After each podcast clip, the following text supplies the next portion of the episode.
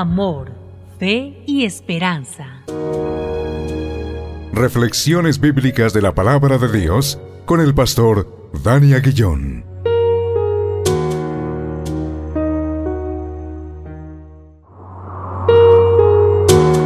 Damos gracias a Dios una vez más por este tiempo, tiempo de reflexión en la hermosa palabra de Dios y hacerlo en el nombre que es sobre todo nombre, en el nombre de Cristo Jesús, nuestro Señor y nuestro Salvador.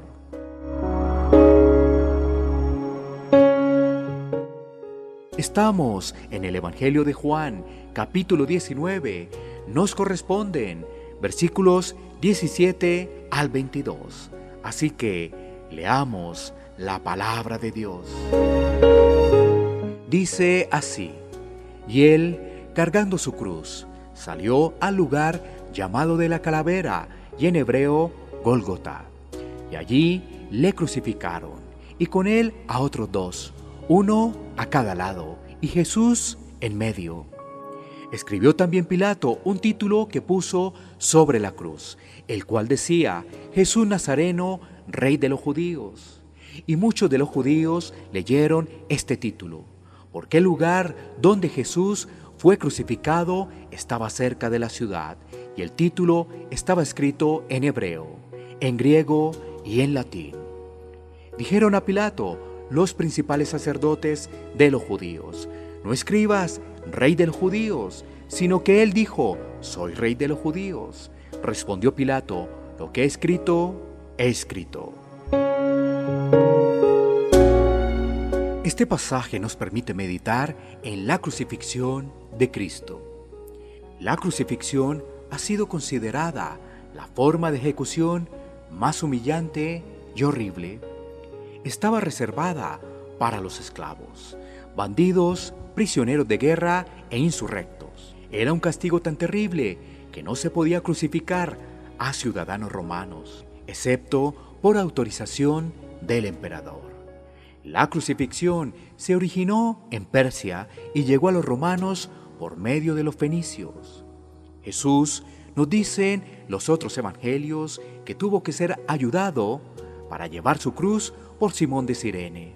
El pasaje nos relata que sobre la cruz de Jesús se puso un título que decía Jesús Nazareno, Rey de los judíos. Ahora, lo que para el hombre le produce burla y mofa, Dios lo puede convertir en una realidad. Aquí, una vez más, hay un ejemplo de cómo Dios usa a los pecadores para alcanzar sus propósitos soberanos. Ni Pilato, ni los líderes judíos, creían que Jesús fuera el rey de Israel. Pero Jesús es el rey de reyes y señor de señores. Y en el nombre de Jesús se dobla toda rodilla de los que están en los cielos y en la tierra y debajo de la tierra. Recordemos que este rey vino a salvar a su pueblo y el pueblo lo rechazó. Solo querían los panes y los peces. Y esto sigue avanzando hoy en día. Las personas quieren lo mejor, pero quieren seguir en el mundo. Y afirman que aman a Dios, pero lo hacen a su manera, siguiendo en la idolatría y gozándose en el pecado. Solo Cristo puede levantar un muerto espiritual. Solo Cristo puede traer vista al ciego espiritual.